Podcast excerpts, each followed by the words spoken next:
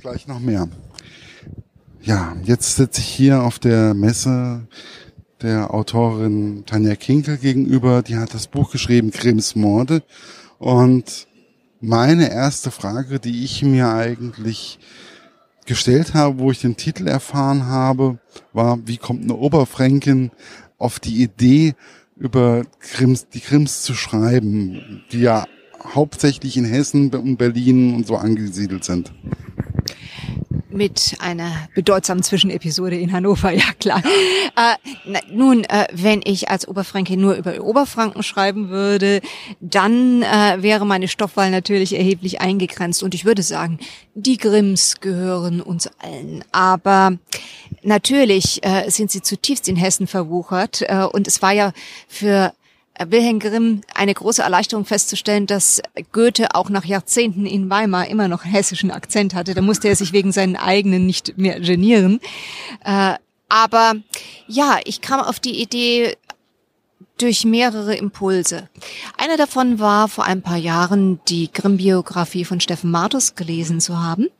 Äh, in dieser Biografie erinnerten mich die Persönlichkeiten von Jakob und Wilhelm Grimm durchaus ein wenig an das fiktive Gespann Sherlock Holmes und Dr. Watson, der sehr scharfzüngige äh, Jakob, äh, der aber auch äh, der originelle Kopf war und äh, der konziliantere Wilhelm, der alles auch möglich gemacht hat, aber äh, durchaus manchmal sehr passiv-aggressiv sein konnte.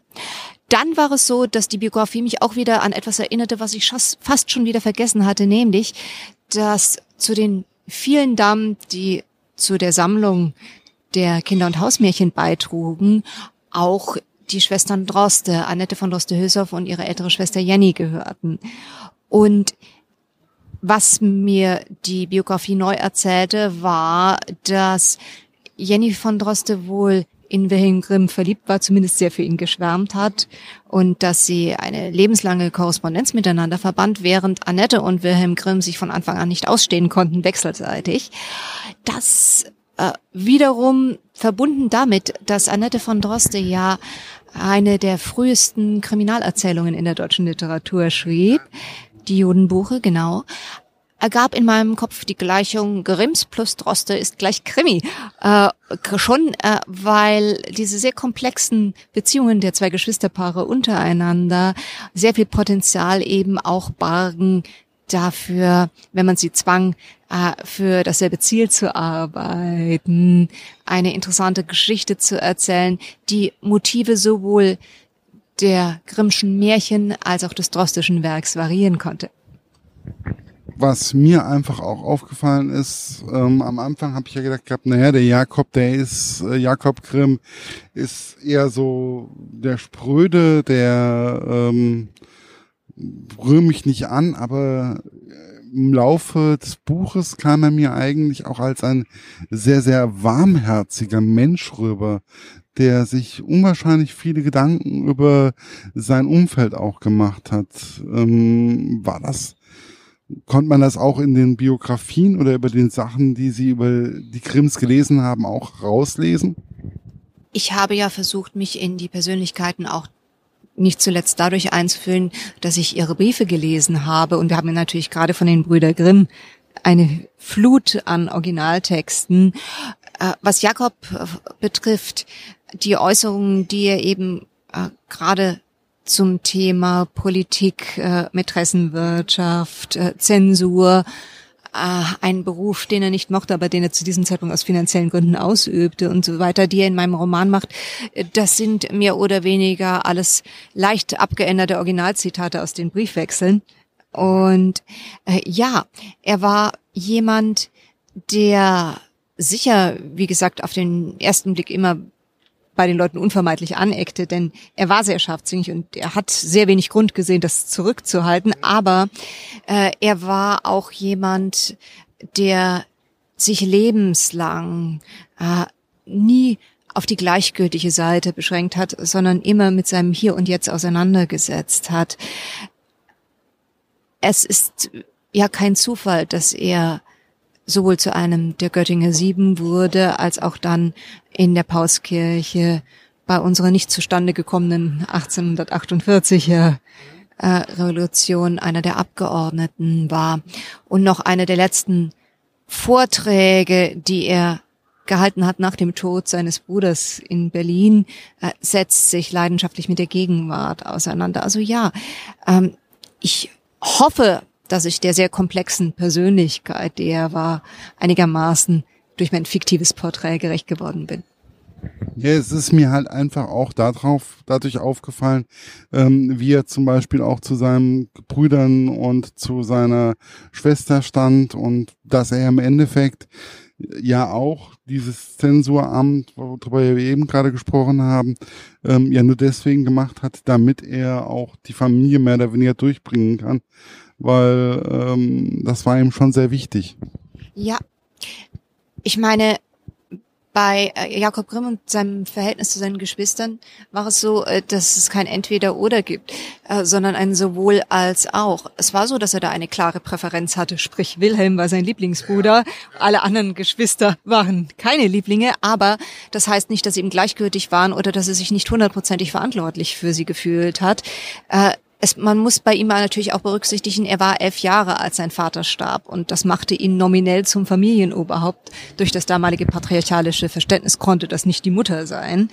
Äh, und als dann seine Mutter starb, war es endgültig und auch de facto Familienoberhaupt, meine ich. Und das heißt, äh, verantwortlich für seine Geschwister. Und ja, das war einer der Gründe, war auch vorher einer der Gründe gewesen, warum er als äh, Hessen-Kassel Teil des Kunstreiches Westfalen wurde und Napoleons jüngerer Bruder Jérôme König, warum er äh, sich da um ein Amt als Hofbibliothekar bemühte und es auch bekam, statt zum Beispiel äh, das Land zu verlassen. Äh, er musste seine Familie ernähren und es war so, dass bei den jüngeren Brüdern äh, Karl äh, war zu dem Handlungszeitpunkt des Romans noch ein verkrachter Weinhändler, der mit damit nicht sehr erfolgreich gewesen war.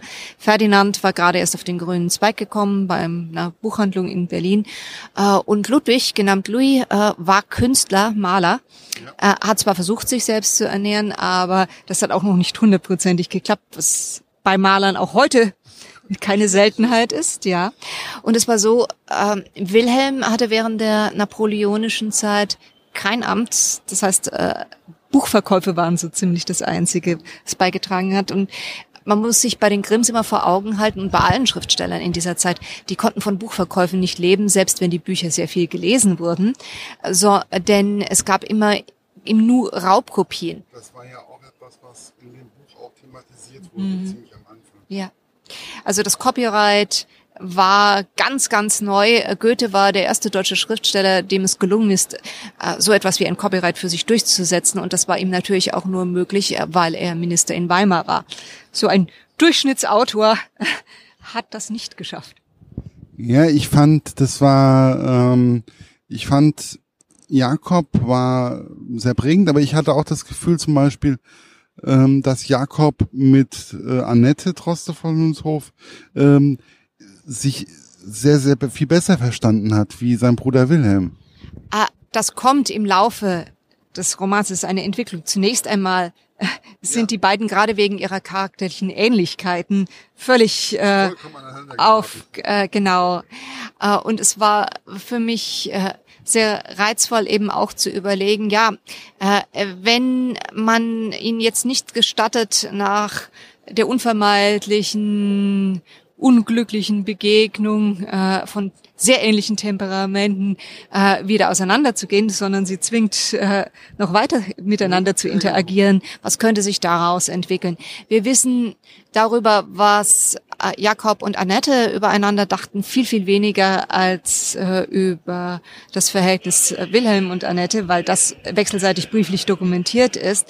Äh, bei Jakob war es so, bei dem ersten Besuch der Drostes in Kassel äh, hat er sich mehr oder weniger verleugnen lassen und hauptsächlich in der Bibliothek aufgehalten. Das, das wird in meinem Roman auch erwähnt. Ja, genau, da war was. Genau. genau ähm, und äh, es ist andererseits haben wir dann Jahre, Jahre später von Annette mehrfach Briefe an gemeinsame Bekannte, wo es schreibt, also was, was macht eigentlich Jakob Grimm, wie geht's ihm äh, und so weiter, dem ich entnehme, dass es vielleicht bei späteren Begegnungen nicht so gelaufen ist. Äh, aber hier haben wir eine kleine Lücke und das ist natürlich für mich spekulationsmäßig äh, auszufüllen, ja.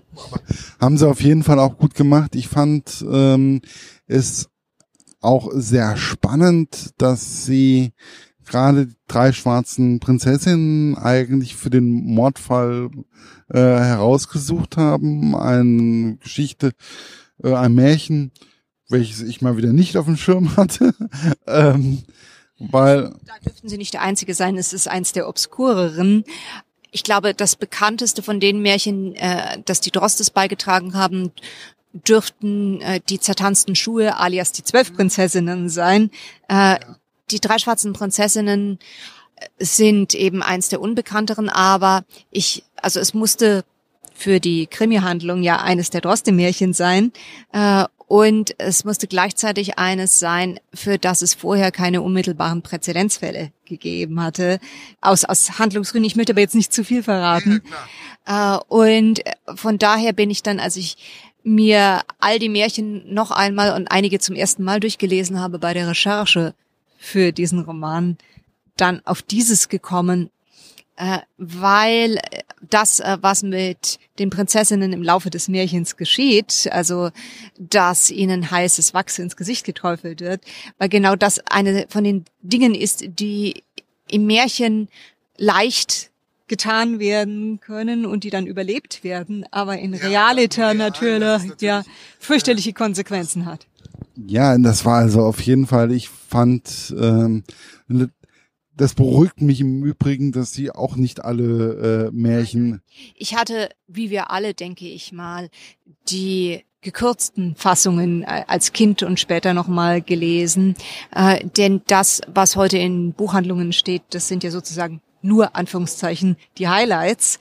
Ja, genau. äh, aber als ich anging, äh, mir zu sagen, okay, ich möchte einen Roman schreiben, in dem die Brüder Grimm eine zentrale Rolle spielen.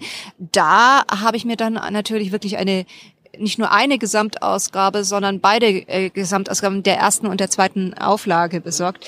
Ähm, es gibt ja, ja, ja, äh, es gibt die Delphi-Ausgabe hat die erste und die zweite Auflage, äh, wo bereits inhaltliche Verschiebungen stattfinden etwas, was ich auch in dem Roman einarbeiten konnte, ist ja, dass von der Erstauflage der Grimmschen Märchen bis zur zweiten Edition Wilhelm Grimm eine entscheidende Veränderung äh, vorgenommen hat, die noch heute das Image der Stiefmütter prägt. Denn äh, die ganzen bösen Mütter der Originalausgabe äh, wurden auf einmal zu bösen Stiefmüttern. Und da steht das ist so ziemlich in der Mitte. Ja, da gibt ihm ein Pastor diesen Rat. Ja, genau.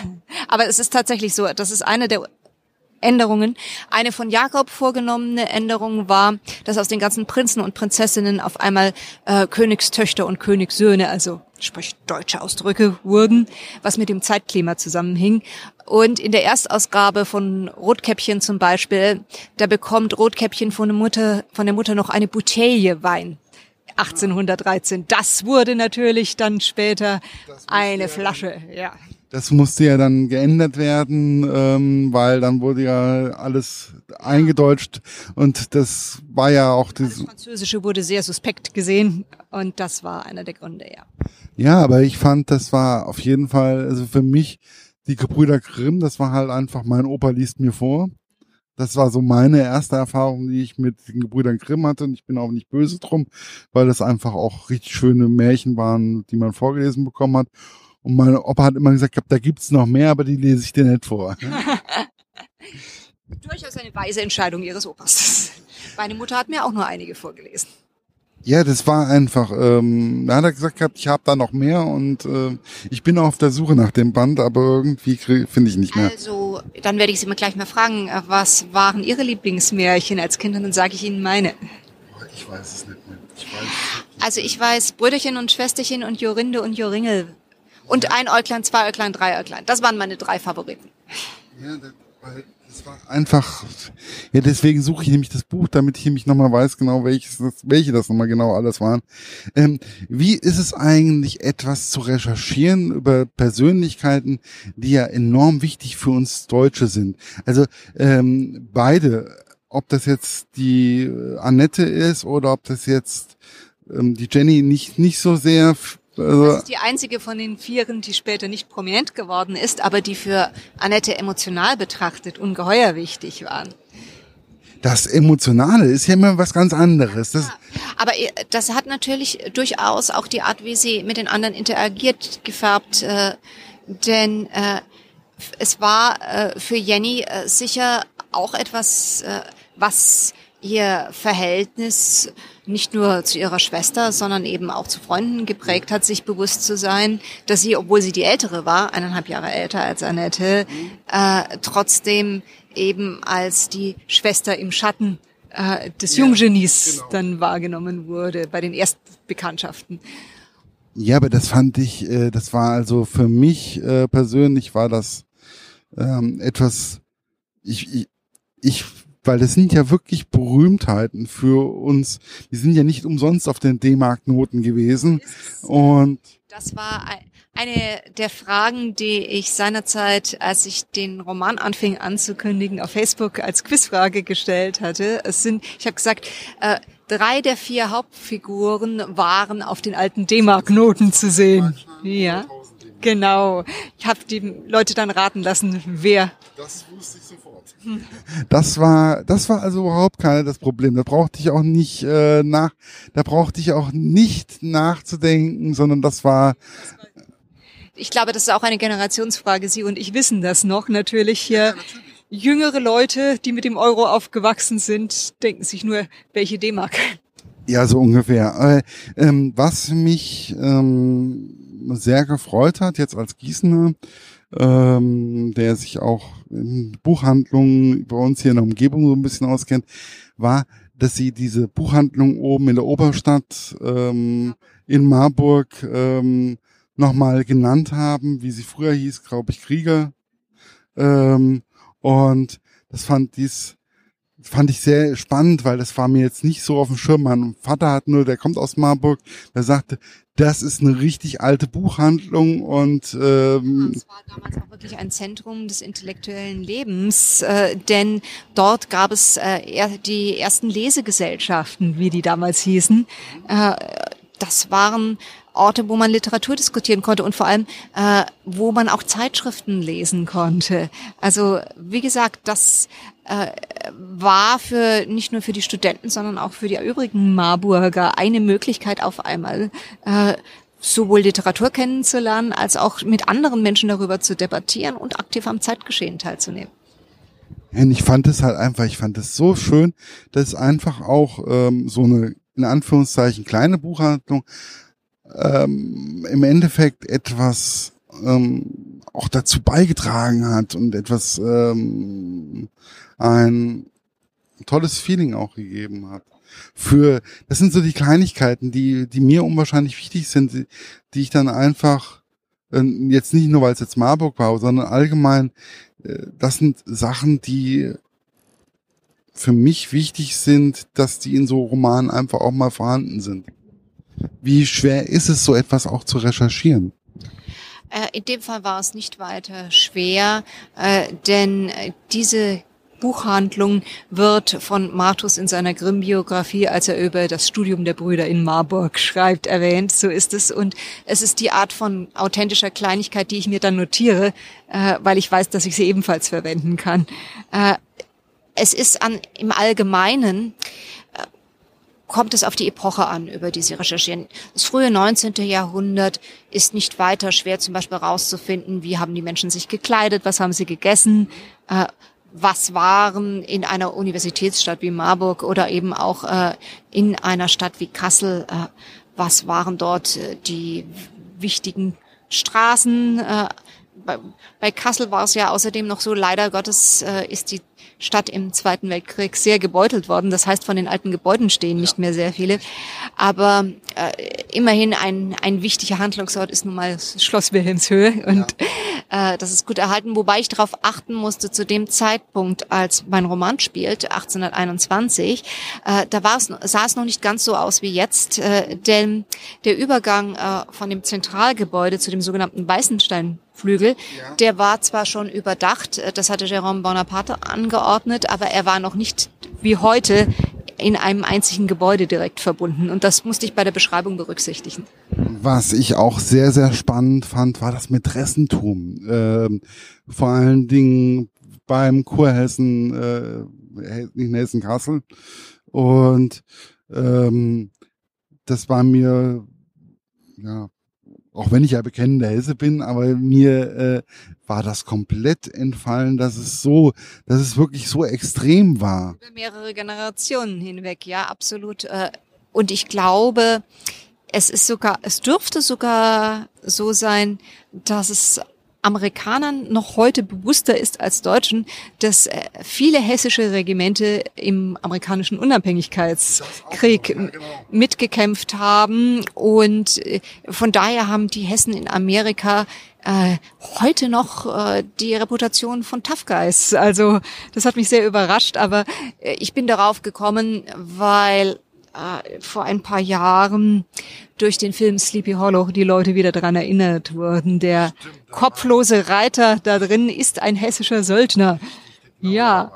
Äh, und äh, ich dachte mir damals, wie kommen die auf hessische Söldner? Und dann habe ich ein bisschen nachgebohrt und dann stellte sich heraus, ja, das ist tatsächlich so, weil, weil wirklich sehr viele Hessen während des amerikanischen Unabhängigkeitskriegs dort auf britischer Seite gekämpft haben. Und der Grund, warum sie das getan haben, war, äh, dass die Fürsten von Hessen-Kassel Geld brauchten für ihre Luxusleben. Und es war halt sehr leicht, äh, für das Volk dann den Mätressen die Schuld daran zu geben, statt dem Fürsten selbst. Das war auch äh, ungefährlicher, den Mätressen daran die Schuld zu geben. Ich will nicht sagen, dass die Damen unschuldig waren, aber der letztendlich Verantwortliche ist der Fürst. Ne?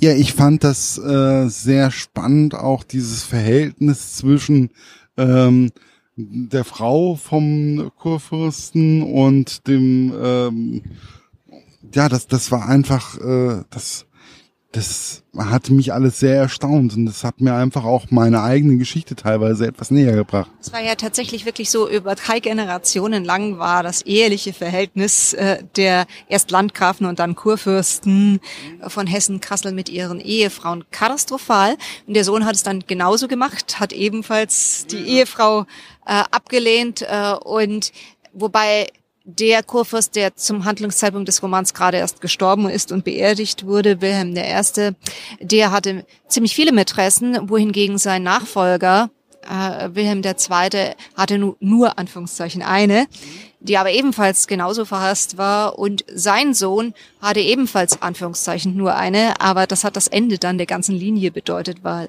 äh, er hat anders als sein Vater und Großvater keine legitimen Nachkommen mehr produziert.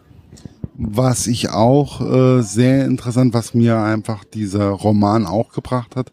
Ich habe mich ja auch ein bisschen mit Roste Hülshoff und der Familie Stammbaum teilweise auseinandergesetzt und habe dann festgestellt, die sind ja erst 1900 und äh, oder nee, die sind ja erst vor kurzem mehr oder weniger ist dieser äh, Stammbaum mehr oder weniger erst äh, ja.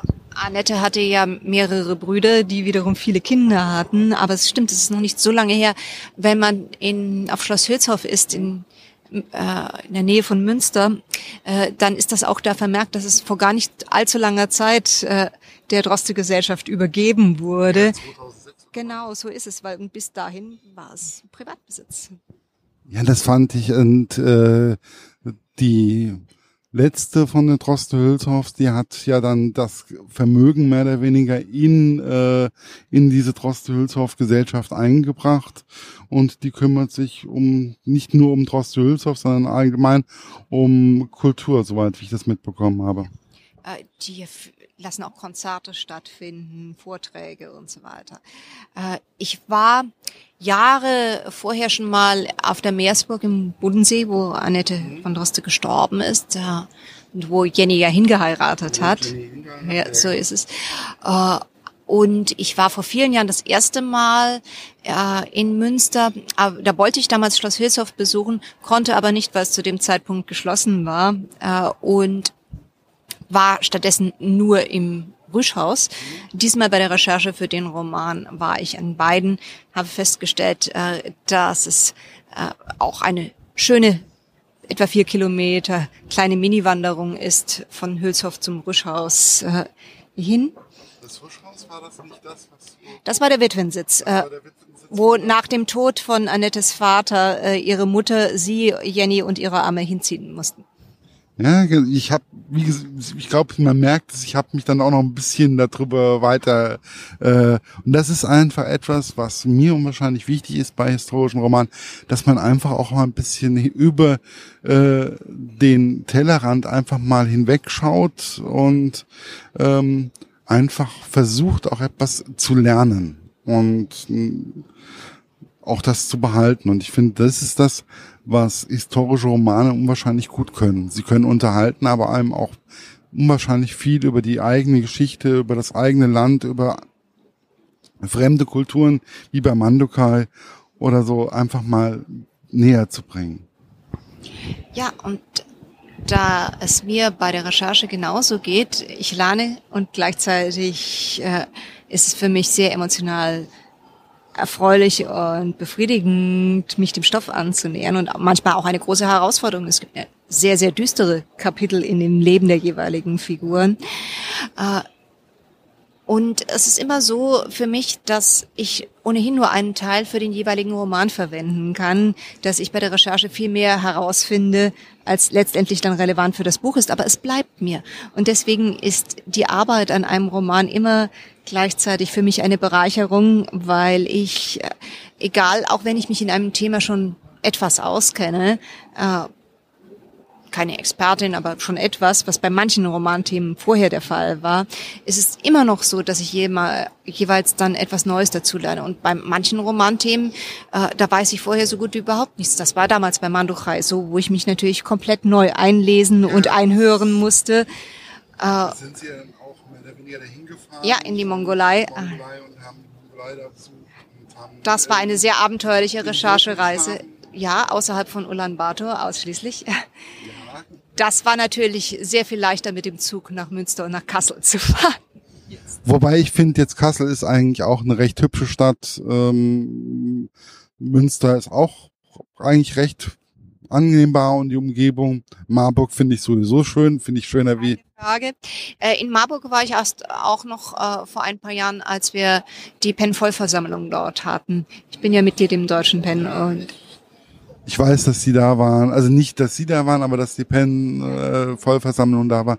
Ähm, ich finde, es ist, aber man sollte sowieso, das ist etwas, was man sollte, glaube ich, auch sowieso, wenn man in eine andere Stadt mal hingeht, einfach auch mal sich die Stadt einfach mal ein bisschen angucken oder die Umgebung auch mal angucken, weil jede Stadt hat oder jeder Ort hat mehr oder weniger auch so eine gewisse Kultur und ähm, etwas Besonderes. Das stimmt und wissen Sie, das ist einer der schönen Seitenaspekte bei Lesereisen, dass ich dadurch die Möglichkeit habe, eine Menge Orte kennenzulernen, in die ich vielleicht sonst nicht gekommen wäre. Ich meine, nach Marburg wäre ich garantiert auch unter anderen äh, Voraussetzungen, aber äh, es gibt durchaus eben auch Orte, gerade kleinere Gemeinden, die mir sonst unbekannt geblieben wären, wenn ich nicht Schriftstellerin wäre. Äh, ich war jetzt im Mai einen Monat lang Turmschreiberin in der kleinen Stadt Abenberg äh, und in Mittelfranken. Ja, äh, das ist so ähnlich wie Stadtschreiber, nur dass man in einem Turm untergebracht ist und äh, das war fantastisch. Äh, einer der Gründe, warum ich es angenommen habe. Aber ein anderer Grund war, dass ich es einfach noch nie gemacht habe, ein solches Amt auszuüben. Das läuft darauf hinaus, dass man eben einen Monat dort wohnt äh, und so viel wie möglich versucht, über die Stadt und die Menschen sowohl früher als auch heute herauszufinden äh, und das dann in einem kleineren oder größeren Text verarbeitet. Da sitze ich derzeit drüber. Dem Text meine ich. Äh, und es war für mich auch sehr, sehr interessant, mich auf dieses Städtchen einzulassen. Und das ist eines der Dinge, die zu meinem Autorinnen-Dasein gehören, äh, als schöner Aspekt, der mir sonst, wenn ich zum Beispiel ähm, an der Universität Dozentin geworden wäre, sicher nicht möglich gewesen wäre. Äh, es ist so, dass ich, um nochmal auf Ihre vorherige Bemerkung zurückzukommen, sowieso glaube, dass man Orte am besten dadurch kennenlernen kann, dass man sie sich erläuft. Äh, wenn es nicht gerade amerikanische Großstädte sind, die sehr äh, fußgängerunfreundlich gebaut sind zum Teil, äh, würde ich auf jeden Fall, ja. Hm.